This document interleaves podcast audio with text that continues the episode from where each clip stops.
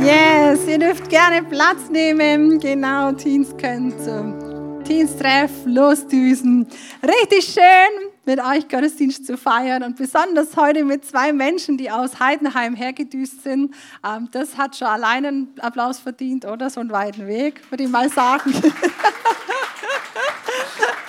Genau, Brigitte und Jürgen Single äh, sind aus Heidenheim und heute wird Jürgen uns, ähm, ne, ne, hat uns eine Predigt mitgebracht, richtig cool, ihr dürft sie schon hören. Ähm, aber ich möchte einfach die Gelegenheit nutzen, euch beiden zu danken. Ihr seid nämlich seit vielen Jahren so eine Säule im Gospelhaus in Aalen und das kriegen hier die Leute nicht so mit, deswegen muss man das vielleicht mal erwähnen. Und auch ein Vorbild für Stefan und mich. Hey, wir wollen so sein wie ihr, leidenschaftlich, auch wenn wir paar Jahre älter sind, ähm, leidenschaftlich für Reich Gottes, leidenschaftlich für Jesus und einfach ganz herzlichen Dank euch dafür und herzlich willkommen, Jürgen auf der Bühne. Wir freuen uns über das, was du uns heute sagen willst. Genau, ein kurzer Gedanke. Der Jürgen ist seit ein paar Jahren im Unruhestand. Was ist der meistgesagteste Satz von Rentnern? Ich bin so im Stress. Kennt das jemand? Ich bin so im Stress, oder? Eine Überleitung zu deinem Thema heute. Ich glaube, es ist völlig egal, welche Lebenssituation. Stress ist ein Thema für uns alle. Und danke, Jürgen, sei gesegnet. Wir sind gespannt, was Gott durch dich zu uns sagen will. Ja, danke.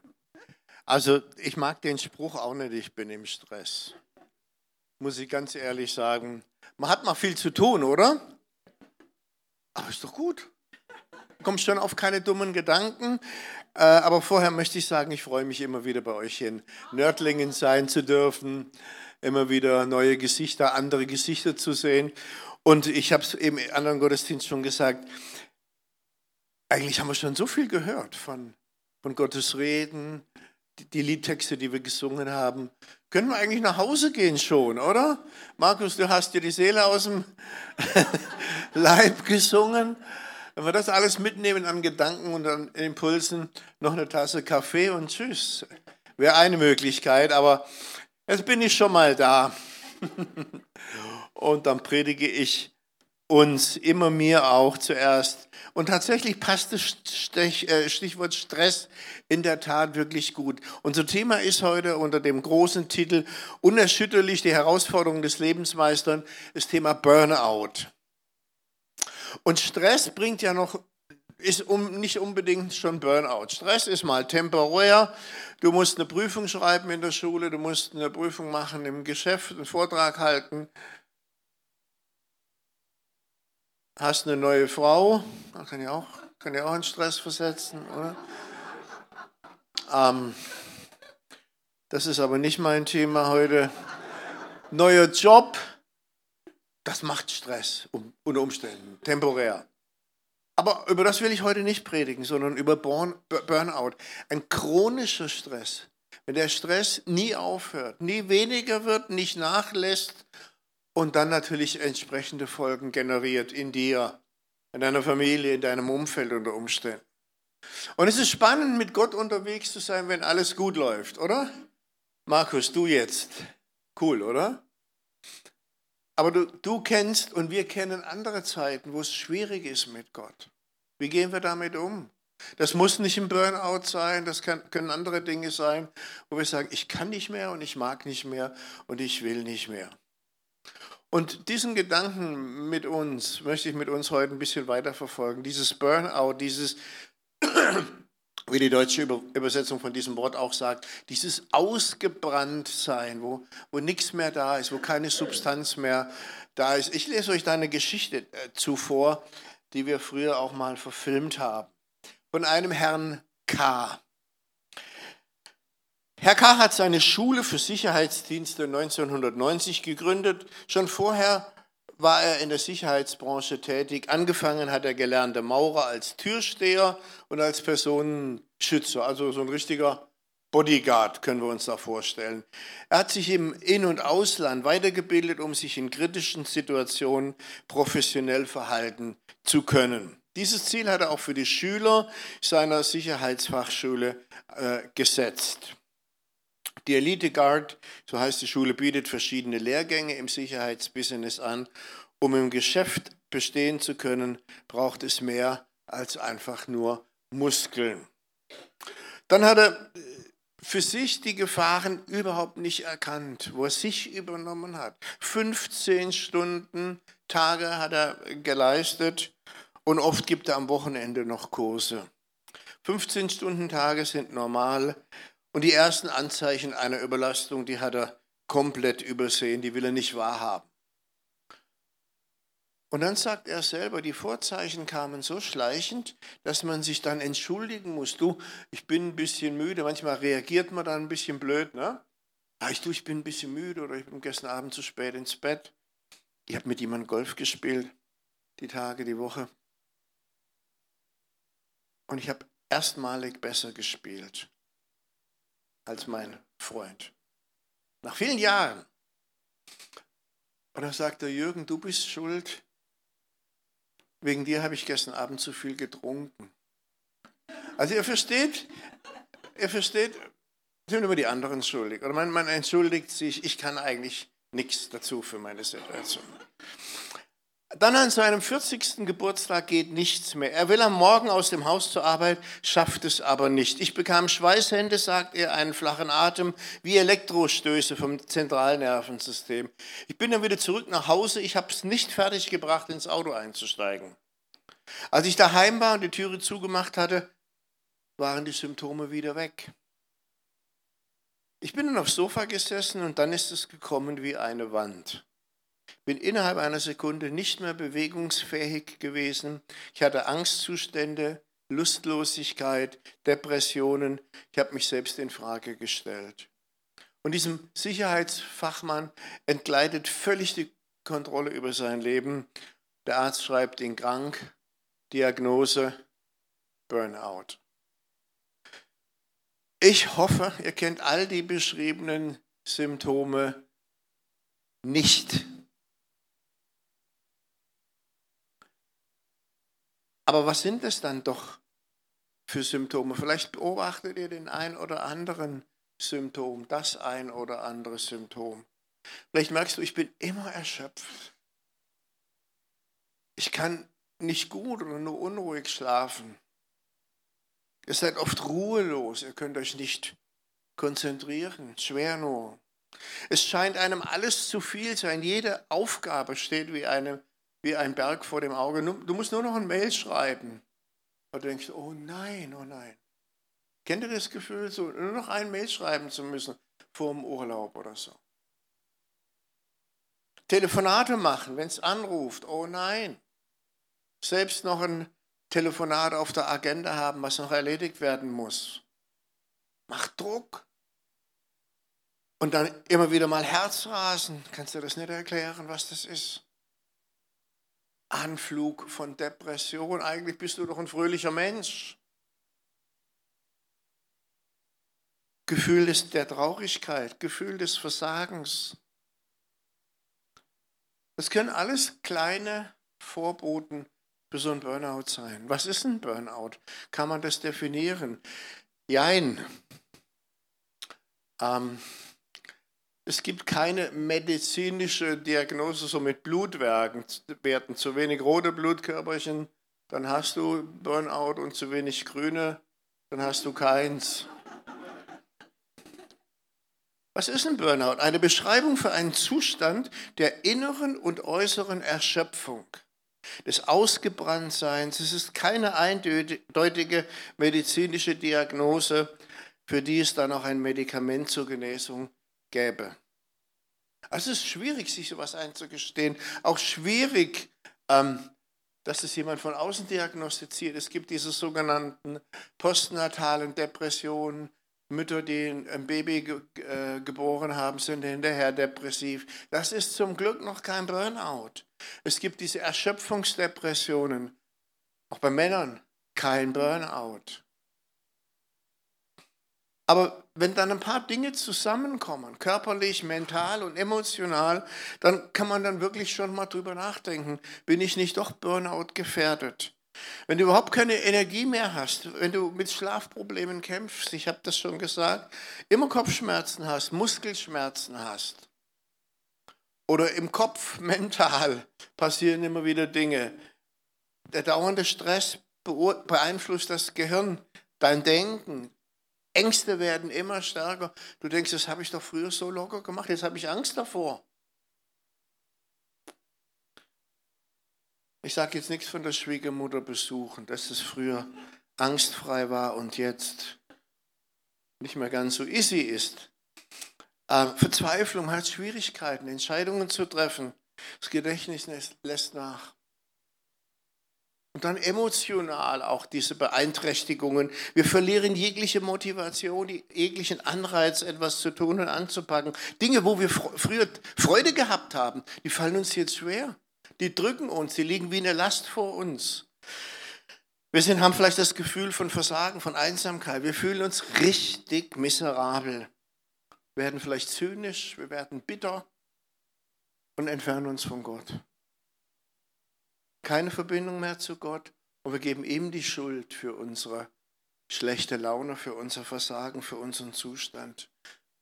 Wie kommt man da rein in so einen Zustand? Ich glaube, es ist nicht unwichtig, darüber nachzudenken.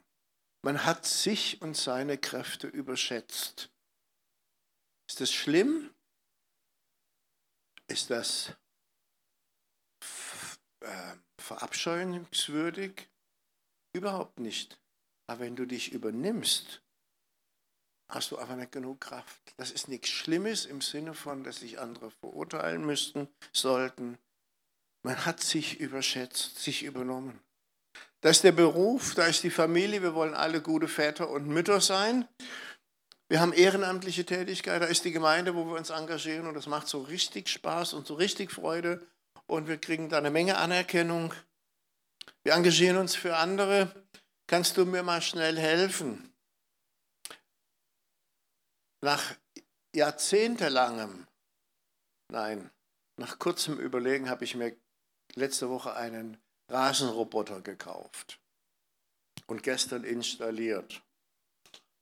Und das ist natürlich für so einen Theoretiker wie mich eine schier unlösbare Aufgabe. Was habe ich gemacht? Unseren Freund Ingo, den ihr auch kennt, Ingo Minnemann. Kannst du mir mal schnell helfen? Was ist passiert? Ingo hat einen Gummihammer und zwei Zangen eingepackt und stand bei mir vor der Tür. Kannst du mir mal schnell helfen? Ihr kennt dieses. Aber es ist so schnell, dass wir uns auch übernehmen, weil wir ja Anerkennung wollen, weil wir ja, äh, das tut gut, wenn die anderen sagen, boah, klasse. Und ich kann euch sagen, das ist eine tierisch gute Sache, so ein funktionierender Rasenroboter. Ähm, du hast vielleicht Mobbing in der Schule erlebt, im Beruf. Leute verachten dich, beschimpfen dich, behandeln dich von oben. Einfach, kannst nicht verstehen, warum. Du hast keine Ruhephasen, du hast keine Erholung, du rennst vom Abendessen nach Hause. Äh Quatsch, du, du, du rennst vom, vom Geschäft nach Hause, schnell Abendessen, dann irgendwo hin noch jemand was helfen, dann abends noch in den Gottesdienst. Wir übernehmen uns, wir überschätzen uns. Und nochmal, ich finde es klasse, wenn wir uns investieren. Und ich rede überhaupt keiner Faulheit, das Wort. Ein anderes Thema, da würde ich auch mal gerne drüber predigen, aber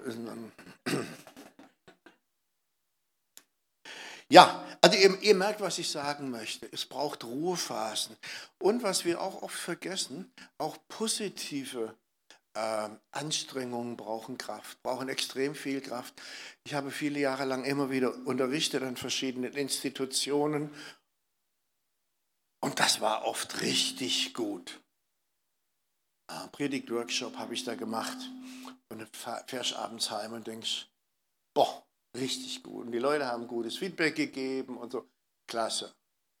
Und am anderen Tag bist du sowas von platt dass du gar nicht weißt, woher. Ich habe doch gestern was Tolles gemacht.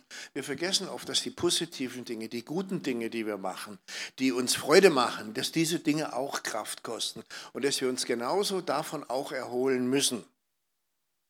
Warum sind auch Pastoren gefährdet, denen es richtig gut geht? Warum sind kreative Leute äh, auch gefährdet, die so gute Ideen haben, so gute Musik machen? Ähm, warum sind die gefährdet? Das, was sie tun, braucht Power, braucht Energie. Du gibst dich komplett. Und das vergessen wir oft. Schicksalsschläge von außen können uns auch runterziehen, können uns kaputt machen. Da hast du gerade genug eigentlich und dann stirbt noch jemand. Dann ist jemand schwer krank, den du besuchen solltest, für den du beten solltest und, und, und. Es gibt so viele Gründe, wenn die alle zusammenkommen, dann haben wir nicht genug Energie für diese Dinge. Vor allem Menschen, die sich für andere einsetzen, sind gefährdet. Das gerade gesagt. Künstler, Sozialarbeiter, Lehrer. Die, die Burnout-Rate bei Lehrern ist extrem hoch. Warum? Die geben alles. Und Schul, Schule oder Lehrer sein wird nicht einfacher in unserer Zeit. Fragt meine Frau, die weiß Bescheid. Pastoren, kreative Leute, ich habe das gerade gesagt, man nennt auch das Burnout die Krankheit der hilflosen Helfer. Was will denn ein Pastor machen? Er will seine Gemeinde toll leiten, der will ähm, sein Bestes geben, der will Menschen dienen. Er will, dass Begegnungen mit Gott möglich sind. Aber was kostet das für Energie? Man merkt das oft nicht. Und dann sind natürlich Fragen hängen da dran. Warum mache ich das? Warum investiere ich mich so? Ist es einfach, weil es viel ist? Oder ist das auch deswegen so, weil ich meine Identität, mein Selbstbild an meiner Leistung festmache? Guck mal, wie viel der arbeitet. Der ist immer auf der Baustelle, der ist immer im Lobpreisteam, der ist immer beim Gebet dabei. Wenn es irgendwie geht, macht das. Aber erkennt, warum er das macht. Macht ihr es, damit ihr Lob bekommt vom Pastor, von der Pastorin? Warum macht ihr das? Macht, wollt ihr Anerkennung von euren Leitern haben? Oder ist es, weil euer Herz brennt für Menschen? Ich glaube, das ist eine ganz wichtige Frage. Ähm, wenn ich mich engagiere, habe ich ja den Respekt und die Anerkennung der anderen. Nochmal die Frage, wer bin ich? Bin ich jemand, der Anerkennung sammelt, der Pluspunkte sammelt? Im, in äh, sozialen Medien hat es ja Sternchen und Kreuze. Ne? Brauche brauch ich fünf Kreuze für das, was ich tue. Was will ich mit dem, was ich leiste? Will ich vielleicht sogar Dinge leisten können, die ich nicht kann, die mich überfordern? Weiß ich, wo meine Grenzen sind?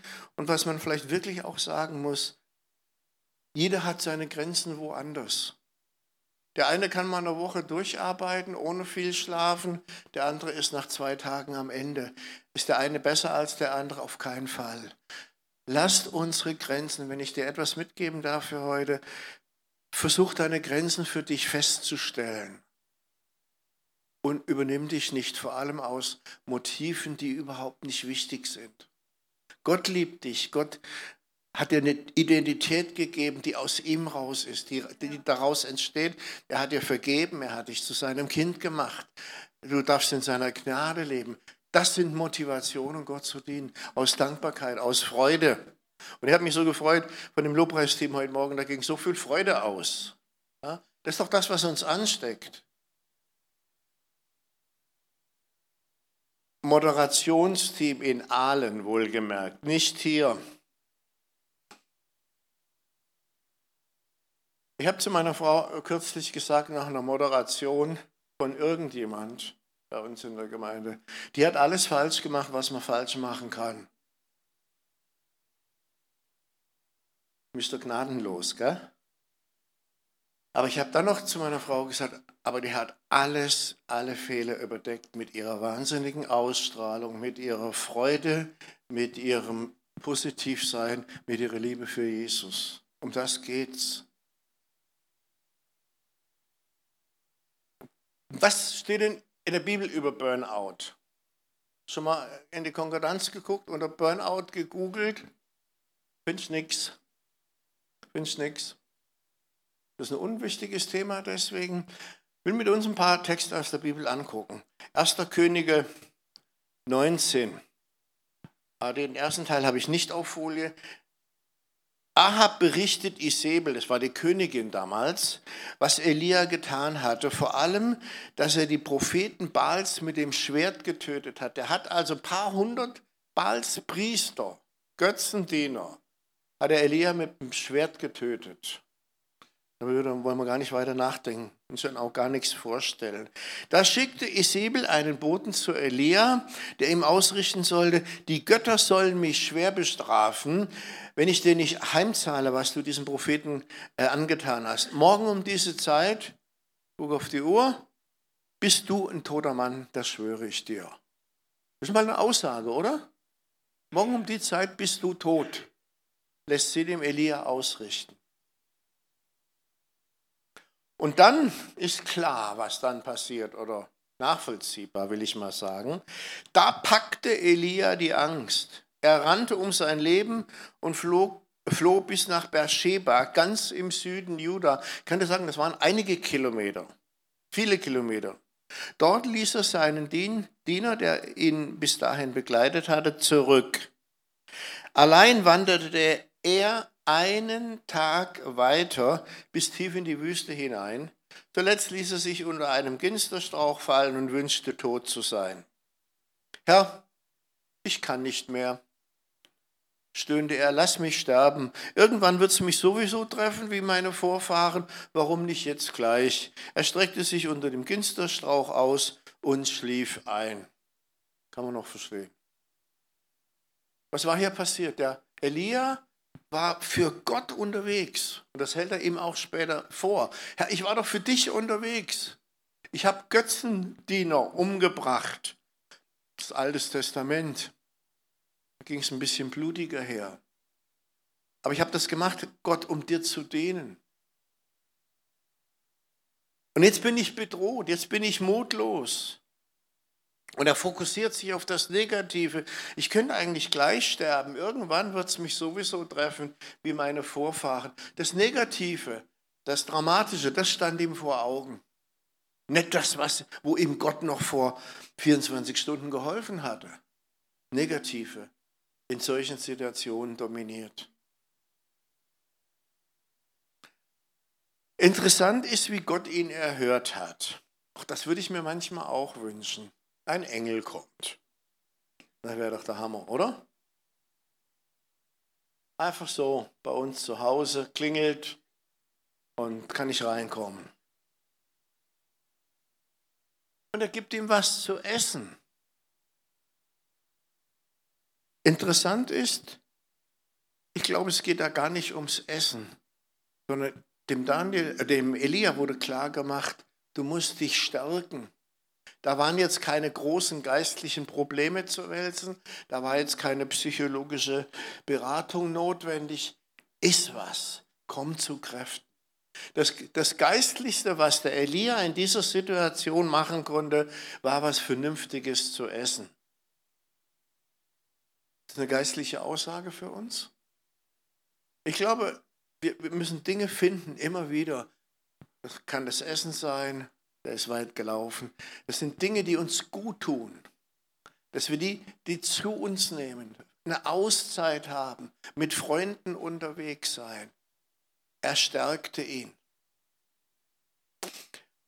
Im Psalm 30 finden wir eine ähnliche Situation. Herr, mein Gott, zu dir schrie ich um Hilfe, du hast mich geheilt. Ich war schon mehr tot als lebendig. Merkt ihr die Spannung? Ich war tot, jetzt geht es mir besser. Doch du hast mich dem sicheren Tod entrissen und mir das Leben neu geschenkt. Nur einen Augenblick streift uns sein Zorn, aber ein Leben lang währt seine Güte. Wenn wir am Abend noch weinen und traurig sind, so können wir am Morgen doch vor Freude wieder jubeln. Leute, die wirklich geistlich waren, der, der König David, der Psalmschreiber, der, der wahnsinnige Komponist, der so toll mit Musik, mit Noten, mit Texten umgehen konnte. Ein Mann nach dem Herzen Gottes, wie wir es irgendwo anders in der Bibel auch lesen, der weiß davon, wie es ist, wenn man knapp vorm Sterben ist. Verurteilt ihn Gott und sagt, du David, komm, solange du noch so darum eierst, vergiss deine Lieder. Und guck erst mal, dass du klarkommst mit deinen Emotionen. Nichts dergleichen. Gott oder David erfreut Gott mit seinen Liedern. Die Männer Gottes kennen dieses Schwanken zwischen, sag ich mal brutal, zwischen Tod und Leben, zwischen Verzweiflung und mit Gott krass unterwegs sein. Der Apostel Paulus, sicher für den einen oder anderen ein richtig gutes Vorbild. Die Schwierigkeiten, sagt es in 2. Korinther, bedrängen uns von allen Seiten. Und doch werden wir nicht von ihnen überwältigt. Wir sind oft ratlos, aber nie verzweifelt.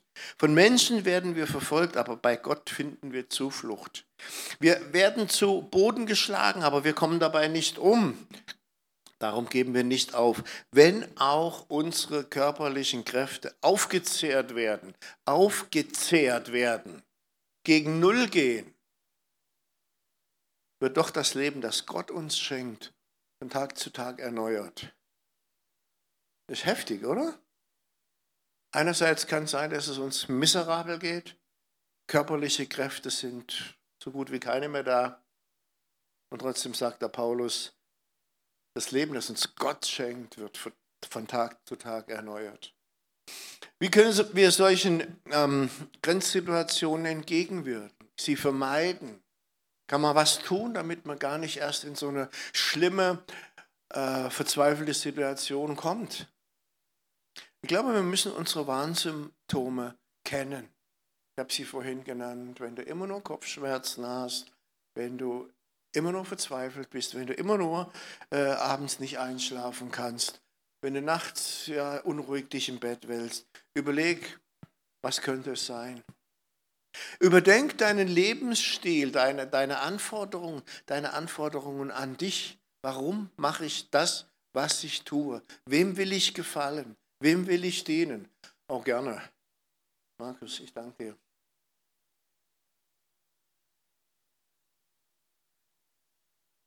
Sehr gut. Sehr gut, danke.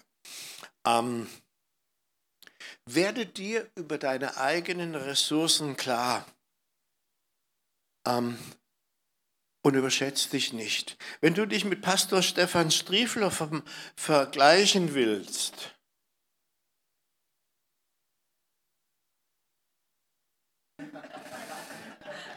dann hast du ein Problem. Stimmt es, Kathrin? Im Sinne von, bitte? Du so? Wir wollen nicht zu viel Familiengeschichte rausarbeiten. Was macht er alles? Mit immer großer Freudigkeit.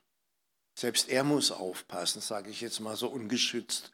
Aber er hat so viel Energie, wirkliche Energie und Freude an dem, was er tut. Ist heute hier, morgen dort, dort eine Gemeinde wird gegründet oder angeschaut. Unglaublich. Wenn du sagst, das muss mein Pensum sein, dann gute Nacht. Dann gute Nacht. Aber Gott hat dich auch ausgestattet mit Fähigkeiten. Gott hat dich auch ausgestattet mit Ressourcen. Du musst sie nur klären für dich. Du musst nur feststellen, mit anderen im Gespräch, du, mir ist das zu viel, ist das gut, bin ich faul oder, oder darf das so sein? Versteht ihr, was ich meine? Warum gehen wir in Gemeinde? Nicht, dass da 100 Leute hocken so, sondern damit wir im Austausch stehen miteinander, damit wir unsere Biografien abgleichen. Warum mache ich das, was ich tue? Mit welcher Motivation mache ich das, was ich tue? Unser Akku muss immer wieder aufgeladen werden. Nochmal Rasenroboter. Also geistliche Sache, kann ich euch sagen. Ähm, du machst einen Draht außenrum um dein ganzes Grundstück. Klammer auf, das ist bei uns klein. Klammer zu. Und dann musst du noch einen Führungsdraht machen, quer übers Grundstück, damit der Roboter wieder an seine Ladestation findet. Und ähm, wenn, wenn er leer ist, fährt er zurück, lädt seinen Akku wieder auf und dann weiter, Marsch, Marsch. Das ist ein Bild für uns. Du musst nicht nonstop ackern und arbeiten. Ruh dich aus. Mach Dinge, die dir Spaß machen, die dir Freude machen. Nochmal, keine Faulheit, sondern das befähigt dich wieder neu, mit Freude Dinge zu tun. Versteht, wenn du es gerade so schaffst, weil ah, das, das schaffe ich noch heute Abend, die Predigt oder den, den Lobpreis, das schaffe ich heute Abend schon noch. Aber wie toll ist das, wenn das mit, aufgeladenem Akku von vorne kommt, wenn Menschen uns beschenken mit ihrer Liebe, mit ihrer Energie. Das sind die Motivationen dafür. Sport, Hobby, mach sowas. Ähm, lass los. Schlafe gut, schlafe genug. Ist bei jedem anders. Mein Schwager Jürgen Bühler in Israel, oh, glaube, der hat er vier Stunden vielleicht oder drei. Ja, also der geht abends spät ins Bett und morgen früh, morgens früh, die lassen wir eine Stunde Bibel lesen ab vier. Musst du das jetzt machen? Darfst Nein sagen? Er macht es. Und für ihn ist es gut und für ihn ist es richtig. Und er würde nie auf die Idee kommen, wir sagen Schwager zueinander, Schwager, du musst auch ein bisschen mehr in der Bibel lesen. Nie und immer. Er macht's. Super. Gehen wir nochmal zu dem, zum ähm, äh, zweiten Korintherbrief. Wenn auch, das ist mir wichtig nochmal zu sagen, wenn auch unsere körperlichen Kräfte aufgezehrt werden, wird doch das Leben, das Gott uns schenkt, von Tag zu Tag erneuert. Du bist nicht allein gelassen. Egal was du fühlst, das muss ich auch sagen. Du bist nicht allein gelassen, egal was du fühlst. Gott erneuert uns. Und vielleicht ist das an so einem niedrigen Level, dass wir es gar nicht merken. Gott ist mit uns. Ich will uns einladen, unseren Lebensrhythmus so ein bisschen zu überdenken. Bist du müde geworden, von was auch immer? Bist du ausgelaugt?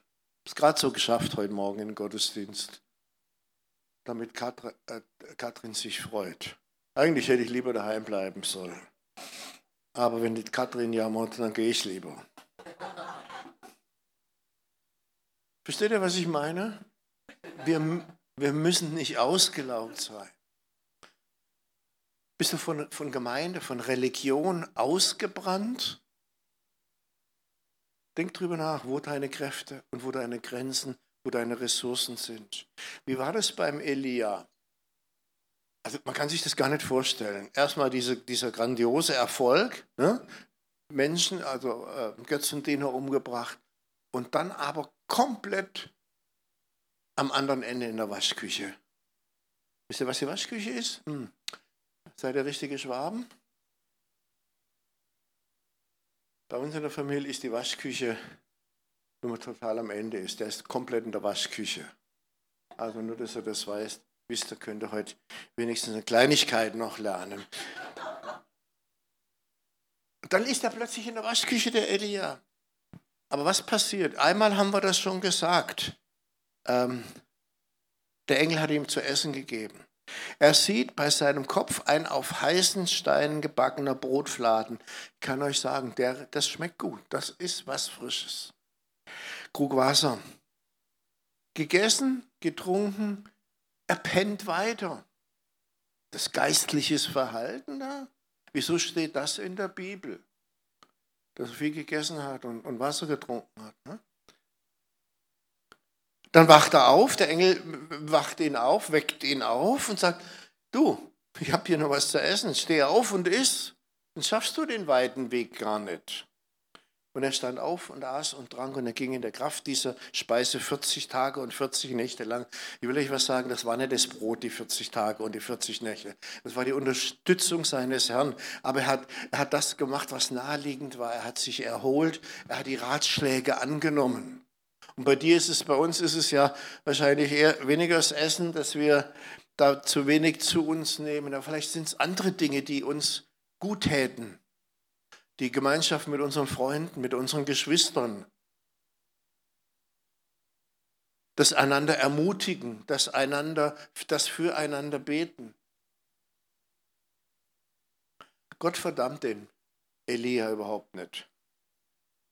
Er hört seine Beschwerden an, hat Verständnis, stärkt ihn so, dass er nochmal, das ist nichts Natürliches gewesen, dass er 40 Tage und 40 Nächte laufen kann, lässt ihn ausruhen und gibt ihm dann aber wieder einen neuen Auftrag.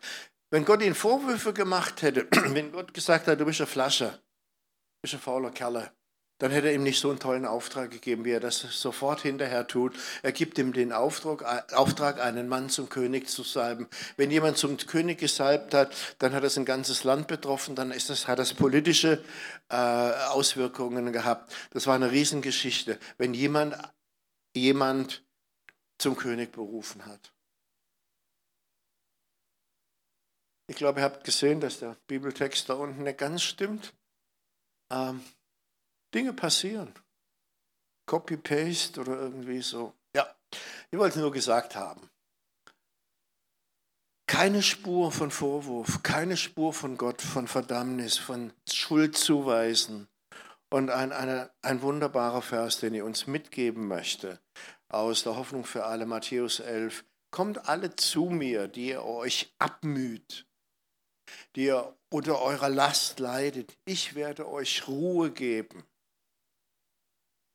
Vertraut euch meiner Leitung an und lernt von mir, denn ich gehe behutsam mit euch um und sehe auf niemanden herab. Habt ihr Jesus im Neuen Testament mal im Stress erlebt oder im Zeitdruck erlebt?